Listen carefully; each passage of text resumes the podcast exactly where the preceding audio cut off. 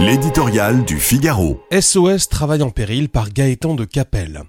La réhabilitation de la valeur travail, chère à Emmanuel Macron, ne sera pas une mince affaire. Après des décennies d'un discours politique s'ingéniant à la diaboliser, on en vient à craindre un point de non-retour.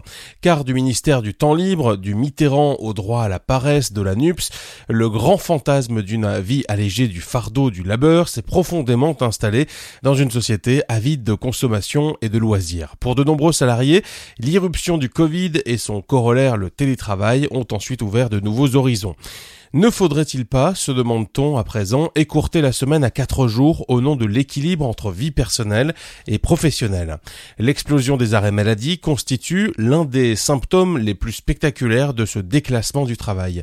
En dix ans, ils ont augmenté de 30% sans qu'on ait vraiment le sentiment d'une aggravation similaire des conditions de vie professionnelle.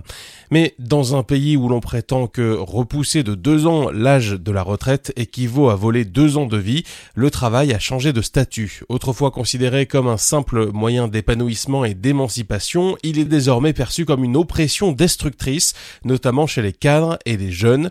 Insidieusement, les états d'âme deviennent des pathologies, la bobologie, la fatigue, le sentiment de mal-être, la quête de sens justifient d'interrompre son activité. Des médecins un peu trop compréhensifs couvrent massivement des abus manifestes.